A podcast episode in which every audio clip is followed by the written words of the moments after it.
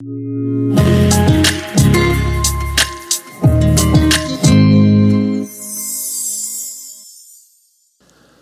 ça vous faire encourager? Que quelqu'un vraiment s'installe à côté de vous et commence à vous encourager. On aime tout ça, n'est-ce pas? C'est ça qu'on veut voir ce matin, l'encouragement. C'est le thème. L'encouragement, c'est vraiment un tonique pour l'âme. C'est l'adrénaline pour le cœur. On apprend dans les Écritures saintes que l'encouragement va adoucir même les peines et les tristesses qu'on peut avoir. Proverbe 16, 24 dit ceci. Les paroles agréables sont un rayon de miel, elles sont douces pour l'âme et porteuses de guérison pour le corps. George Lawson, qui commente ce verset, dit ceci, dit les mots qui transmettent des conseils appropriés et des consolations aux personnes en difficulté et en détresse sont agréables et médicinaux comme le miel du rayon. Ils ravivent l'esprit abattu et renforcent les genoux fragiles. L'encouragement adoucit, mais l'encouragement aussi renforcit. Ça donne la force. Quelqu'un s'assoit à côté de toi, t'écoute, cherche à comprendre ce que tu vis, va donner quelques paroles d'encouragement aussi. Ça, ça renforcit, ça nous donne la force. Sous l'inspiration du Saint-Esprit, l'apôtre Paul en était bien conscient. Voici ce qu'il dit. Il a prescrit aux chrétiens de s'entraider fréquemment dans la course de la vie chrétienne par un régime régulier d'encouragement. Regardez bien ce qu'il dit dans 1 Thessaloniciens 5, 11. Ça dit ceci. C'est pourquoi encouragez-vous les uns les autres et édifiez-vous mutuellement. Alors, l'idée d'encourager et d'édifier, duquel on a le mot édifice aujourd'hui, l'idée de bâtir, de construire. Alors, construisons-nous, aidons-nous à grandir. C'est ça l'exhortation de Paul. Le mot que Paul utilise dans l'original peut se traduire parfois par réconforter ou encourager, et c'est deux très bonnes euh, traductions. Mais dans ce contexte, le mot signifie exhorter par des paroles édifiantes, consoler, remonter le moral, surtout dans les moments de découragement et de tristesse. Oui, c'est ça l'encouragement. Ça nous renforce, ça nous édifie, ça nous bâtit. Mais l'encouragement fait une autre chose. L'encouragement nous engraisse. Ah, vous saviez pas ça, hein? Eh bien oui, Proverbe 15, 30 dit ceci. Un regard lumineux réjouit le cœur, une bonne nouvelle fortifie le corps. Littéralement, ça dit dans l'original, met de la graisse sur les os. C'est ça que ça fait une bonne nouvelle. Maintenant, on n'aime pas ça engraisser, n'est-ce pas? Non, non, on n'aime pas ça. Euh, mais à l'époque de l'Ancien Testament, il faut comprendre que lorsque la, pauvreté était synonyme de malnutrition, un peu de gras était synonyme de prospérité. Alors on comprend aussi que on peut vivre parfois des moments difficiles, soit par un plan des problèmes financiers ou émotionnels. On comprend ça. Et qu'est-ce qui arrive? On perd tranquillement un peu d'appétit, n'est-ce pas? Tu prends quelqu'un, par exemple, qui vient de perdre son conjoint. Elle va se laisser un peu aller, elle est découragée, abattue, déprimée. Et qu'est-ce qui arrive? Elle a souvent besoin qu'on l'incite à manger un peu pour trouver de la force. L'idée de mettre de la graisse sur les os, faire référence à un cœur qui est en paix, qui est plein de joie. C'est Derek Kidner qui a intitulé ce proverbe, le proverbe 15-30 qu'on vient de lire, tonique. Voici ce qu'il dit. Il dit, la lumière des yeux fait probablement référence à le visage radieux d'un ami. Ici, c'est le cas. Les deux lignes du proverbe euh, parlent de l'effet réconfortant qu'apporte une personne autant par sa présence que par ce qu'il dit l'encouragement engraisse. Et on, en a besoin. Donc, engraissons-nous mutuellement. On en a besoin. Maintenant, quel genre de caractère ça? Quel genre de caractère encourage le mieux? En d'autres mots, quel trait de caractère j'ai besoin pour aider les autres à mieux s'épanouir? Dimanche dernier, le pasteur Dominique euh, nous a partagé le témoignage assez impressionnant et extraordinaire de cette conversion d'un homme qui s'appelait Saul, qui était vraiment un persécuteur d'Église. Il mettait des gens en prison, il mettait même certaines personnes à mort. Il était farouchement contre cette nouvelle Église qui était l'Église de Jésus-Christ. Il voulait absolument essayer de détruire l'Église de Jésus-Christ. Maintenant, la persécution était assez forte au premier siècle. Certains chrétiens se faisaient même... Euh, euh tués, comme on l'a vu dans d'autres passages. Euh, la plupart des chrétiens fuyaient donc la ville de Jérusalem en raison de la persécution. Alors, Saul est allé voir l'autorité, les autorités, puis leur a demandé s'il pouvait avoir une lettre officielle qui lui permettait de sortir de la ville de Jérusalem, aller ailleurs pour aller chercher les chrétiens, essayer de les trouver pour les emmener à Jérusalem, pour les emmener en prison. Et euh, il a donc obtenu cette lettre légale qui lui donnait, qui était officielle, qui lui donnait ce droit-là. Donc, il est allé assez loin. C'est pour vous montrer sa passion d'essayer de détruire cette église. Il s'est rendu jusqu'à Damas. On parle d'un voyage de 240 kilomètres. Alors, il se rendait là pour capturer puis emprisonner des chrétiens. Mais voilà qu'à mi-chemin, quelque chose qui se passe, pas loin de Damas, Dieu l'a rencontré. Ce qui s'est passé, c'est qu'alors qu'il s'approchait de Damas, une lumière aveuglante est apparue et il a entendu une voix. Saul, Saul, pourquoi me persécutes-tu?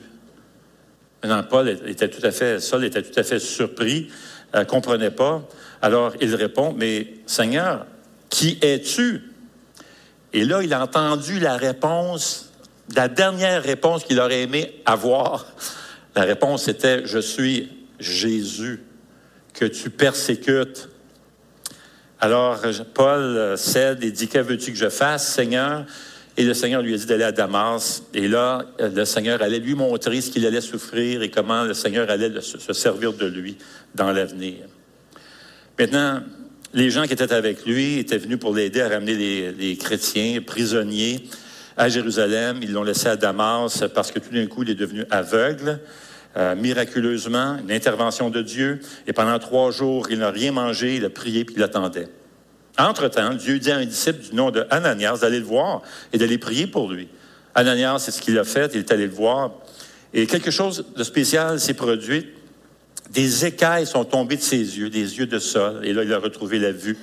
Il a complètement changé, il s'est converti, et déjà, là, il a commencé un ministère tellement touché par la puissance de Dieu qu'il a commencé à visiter les synagogues pour montrer, c'était un grand théologien avant de se convertir, euh, théologien juif, un docteur de la loi, et il a commencé à visiter les synagogues pour essayer de convaincre les Juifs que Jésus était bel et bien le Messie tant attendu. Et il faisait le tour de plusieurs, plusieurs synagogues. Maintenant, Plusieurs euh, personnes ont été bouleversées par la prédication et les messages de Paul, et beaucoup sont venus au Seigneur. Et ça, ça faisait vraiment pas l'affaire de l'autorité juive, des chefs religieux.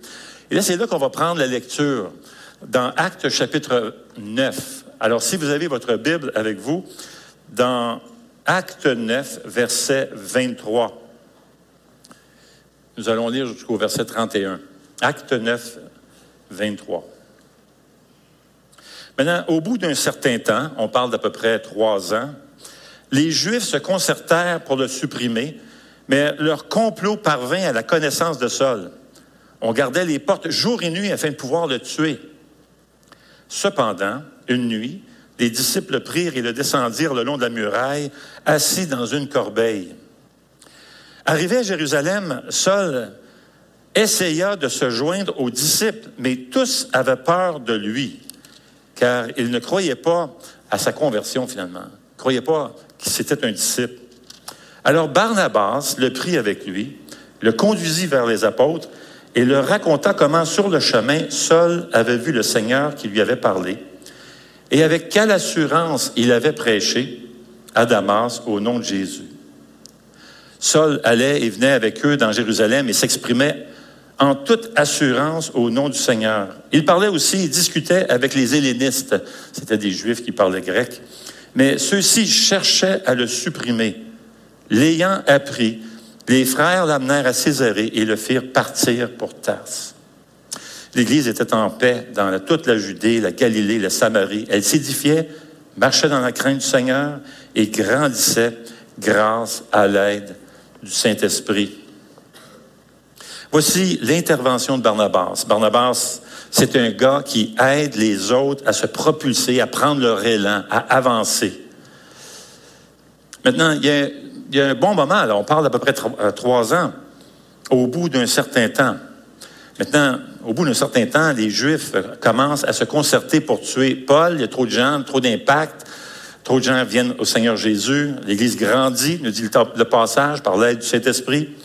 Maintenant, Paul avait trop de succès quand il allait dans les synagogues pour convaincre les gens. Donc, les chefs religieux ont voulu vraiment le mettre à mort. Euh, et là, on arrive avec ce personnage Barnabas. Euh, Paul veut se joindre aux disciples. Il fuit, euh, on veut le tuer, alors il se joint, il veut se joindre aux disciples. Mais les disciples ne sont pas fous. Ça, c'est le gars là, qui tuait du monde avant. Là. Alors les gens ne le trustaient pas, ils ne faisaient pas confiance. Les disciples disaient, c'est ça, il doit marcher sous couverture, il veut savoir qui on est, il veut nous attraper pour finalement jeter en prison puis nous tuer. Les gens ne voulaient pas, les disciples voulaient rien savoir de lui pour le laisser rentrer. Ils ne trustaient pas, ils ne faisaient pas confiance. Alors, que fait Barnabas? Barnabas prend sa défense. Parce que Barnabas connaissait Paul, c'était un meurtrier, une menace pour l'Église. Puis étant donné que Barnabas vivait à Jérusalem, il n'avait pas suivi seul. Donc, il ne le connaissait pas vraiment. Paul n'aurait pas pu se joindre aux disciples de Jésus-Christ sans l'intervention, sans l'aide de Barnabas. C'est ce que Barnabas, Barnabas faisait. Et ce n'était pas la première fois que Barnabas aidait les gens. C'est un type qui est un peu méconnu, Barnabas. Euh, il a vraiment juste un petit rôle. On ne le voit pas longtemps dans les Écritures, dans, le livre des Actes. Puis là, il va disparaître. Mais la vérité, c'est que ces empreintes digitales sont partout à travers tout le livre des Actes. Après Jésus, on peut dire que Barnabas est l'un des héros du Nouveau Testament.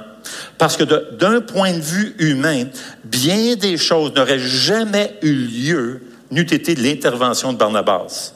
Sans Barnabas, tout aurait été différent.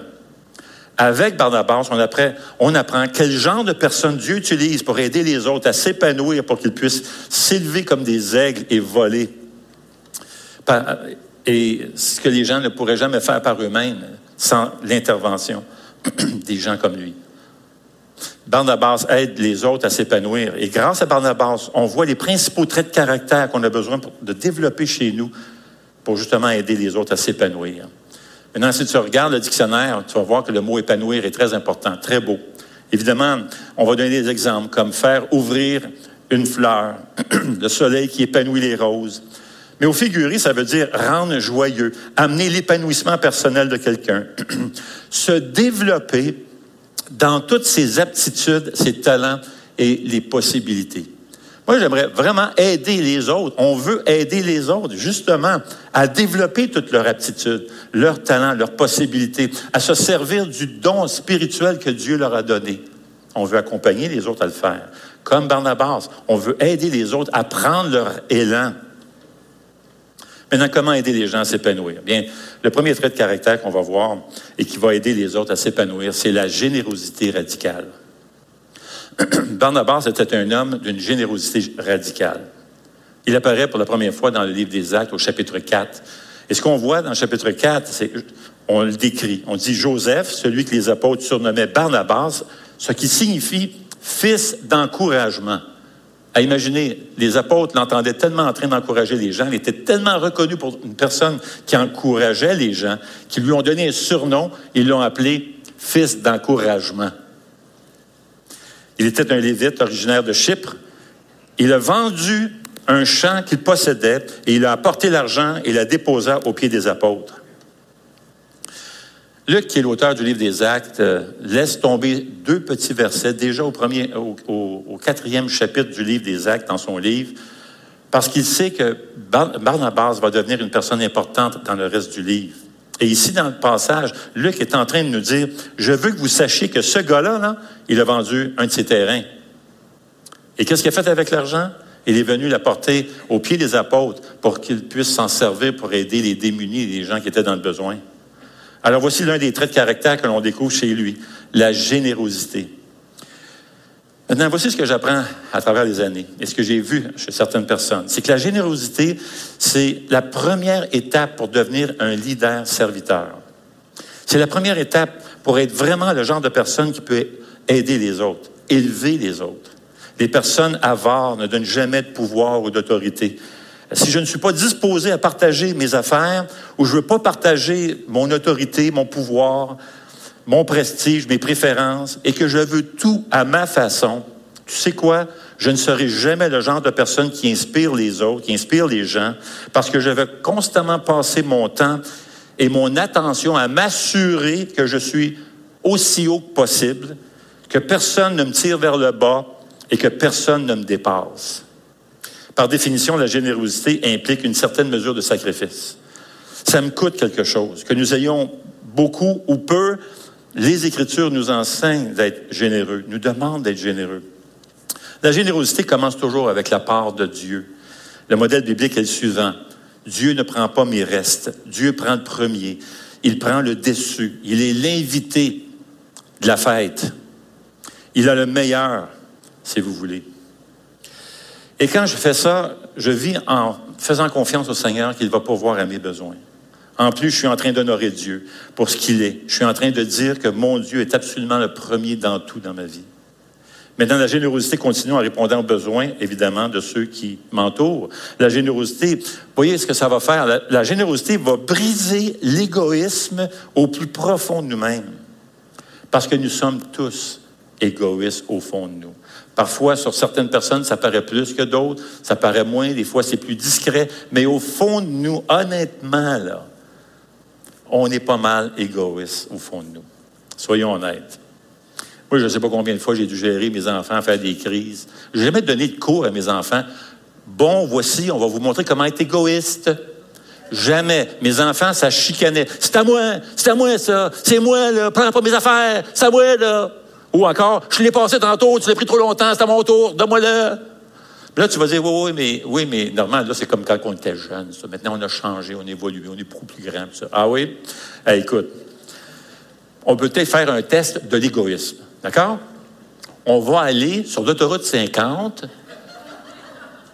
Hein? Avec la construction en ce moment, pour ceux qui nous écoutent, qui sont au loin, il y a 50, c'est une grosse autoroute qu'on prend pas mal tout le monde. Là, hey, cette semaine, mardi matin, on a fini l'équipe pastorale, on a une réunion d'équipe pastorale mardi matin. Puis. Sors de ça. sais, écoute, j'embarque dans ma voiture. Puis tu sais, tu sors, c'est des pasteurs, c'est l'équipe pastorale, des gens qui aiment le Seigneur. Tu sors de là, tu viens de parler de Dieu, tu viens de parler d'Église. Tu sors de là, tu as, un visage angélique. Tu es comme spirituel et tout ça, visage zen. Là, j'embarque dans ma voiture. Puis là, j'embarque sur l'autoroute. Puis là, vous savez, l'autoroute, c'est en construction en ce moment. Puis là, des fois, il y a deux voies. Puis à un moment donné, les deux voies deviennent une voie. Alors là, il y a des gens à ta droite qui veulent, moi j'étais à gauche, fait qu'il y a des gens qui veulent te couper, puis ils veulent rentrer. C'est tout à fait normal. Puis moi, je suis un gars tout très généreux. Fait que là, je suis sur l'autoroute. Alors là, je vois un gars à ma droite. Tu sais, j'ai mon visage qui est très zen. Je sors d'une réunion pastorale. Je suis très spirituel. Je suis composé. Je me contrôle. Je conduis. La personne est à droite. Elle veut prendre, prendre juste en avant de moi. Je le regarde, puis je suis généreux, vas-y. Là, je suis là, mais là, je découvre que juste derrière lui, il y a quelqu'un, le Snoro, qui découvre que je, je, ben, je m'apprête à le laisser me dépasser. Donc, il se colle, il se colle tellement à son pare-choc qu'il veut, le Snoro, un peu tricher, puis abuser de ma générosité. Puis là, ce qu'il veut faire, c'est vraiment comme, il se colle, il se colle, il se colle comme pour me forcer je garde mon visage. Écoute, je sors d'une réunion spirituelle, alors je garde mon visage, je suis zen, je conduis, mais là, mon œil fixe par là-bas. Je ne le regarde pas comme ça. Non, je fais jamais ça. Et là, je suis là, puis je regarde à droite, je regarde à droite, j'ai dit mon snoro. Maintenant, j'ai un visage zen. Mais en dedans de moi, dans mon cerveau, voici ce qui se passe. Et là, je me dis, il n'y en est pas question. Il n'est pas question que tu vas me dépasser, mon que tu vas abuser de moi. Il n'y en est pas. Fait que là, ce que, je fais, j'avance un petit peu, puis tu sais, comme j'essaie de me coller au pare-choc du premier, je le laisse rentrer et tout ça, puis finalement, il réussit. Puis là, le gars à droite, je suis zen, écoute, je suis spirituel, je sors d'une réunion de pasteur, je suis un homme de Dieu, je conduis, et là, mon visage est zen, spirituel, finalement, le deuxième cède. Il a bien vu qu'il aurait fait un accident, donc il commence à céder puis reculer. Je suis calme, je le regarde avec mes yeux à droite, mais dans mon cerveau, voici ce qui se passe.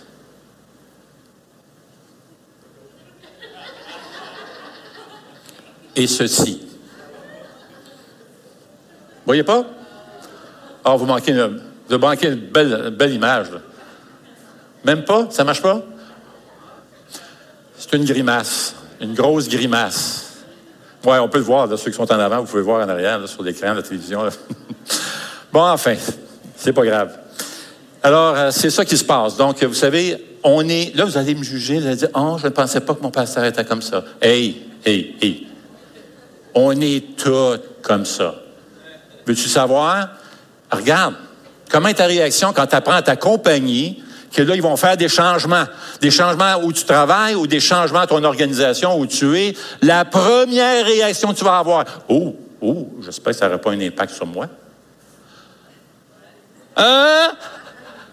Oui, je vois par voir Amen que vous êtes pas mal d'accord.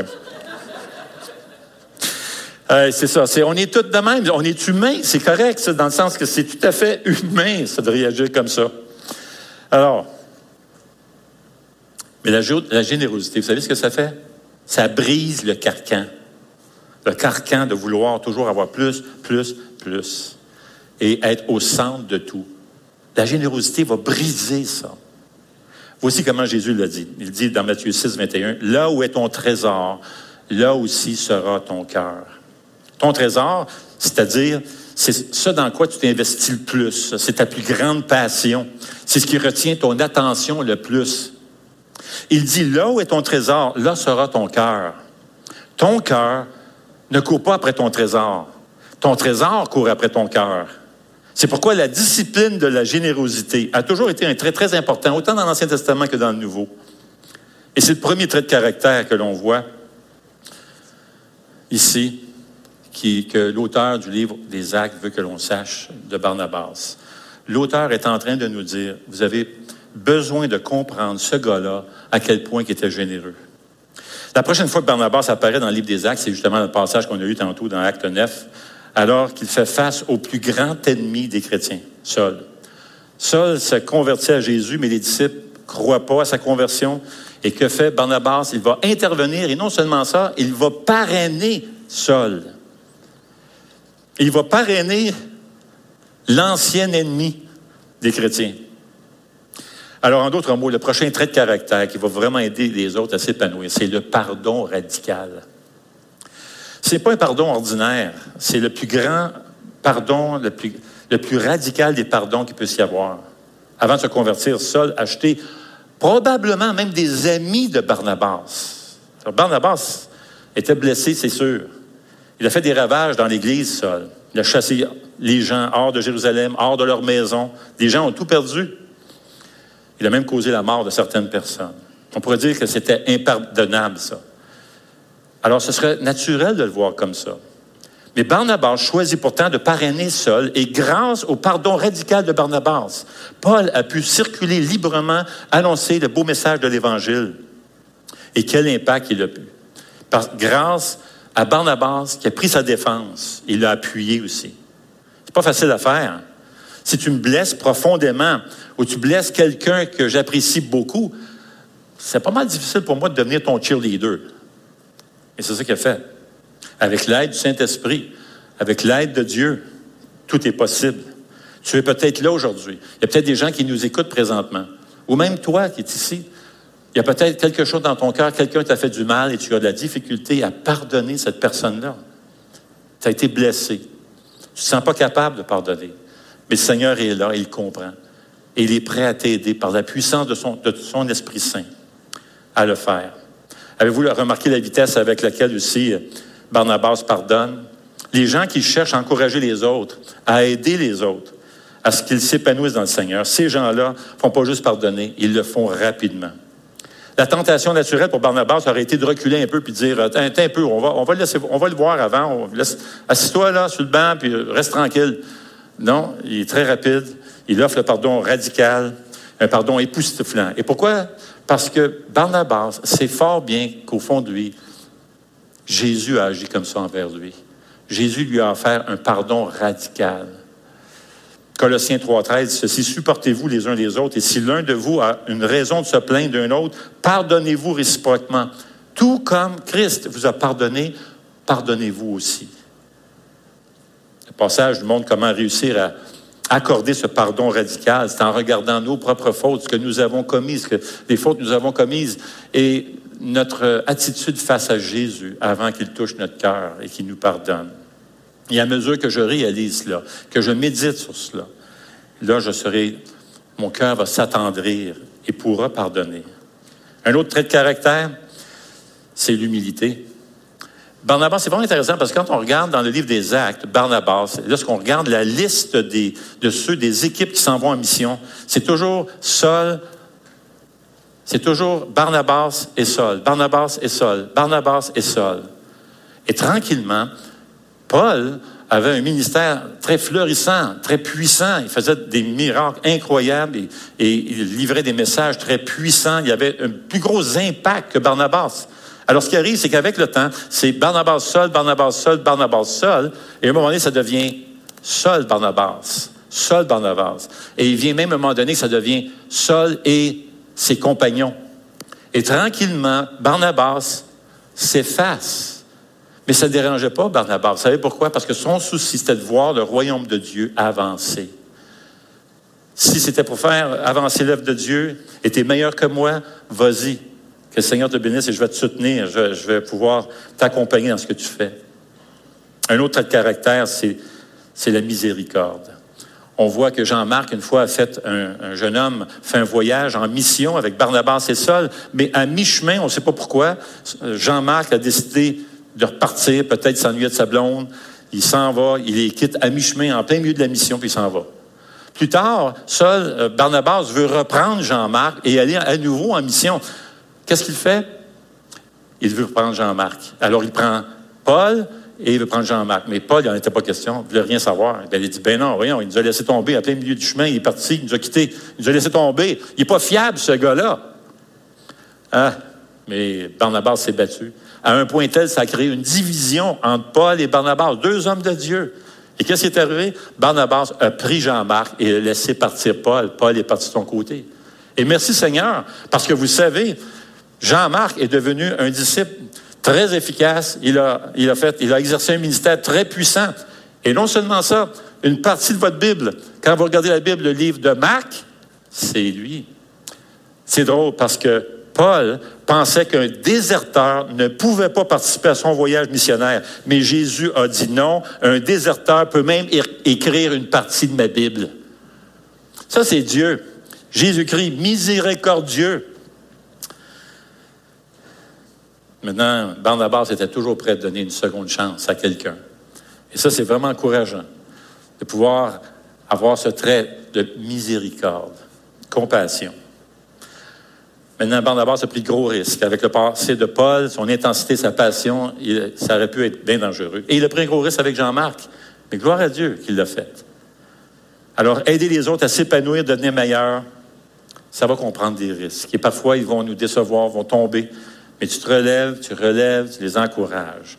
Alors, mes chers amis, comme Barnabas, soyons des fils d'encouragement les uns pour les autres, tout comme Paul nous exhorte à le faire dans un Thessaloniciens. Encouragez-vous mutuellement et aidons-nous à prendre de l'élan et avancer dans notre vie chrétienne. Amen. Seigneur notre Dieu, nous voulons tellement te remercier parce que tous ces traits de caractère, Jésus les a eus et les a à la perfection. Merci Seigneur. Merci pour ton pardon euh, radical que nous voulons célébrer ce matin en prenant la Sainte Seine, le repas du Seigneur. Nous voulons nous remémorer ce que tu as fait pour chacun d'entre nous. Merci Jésus. Amen.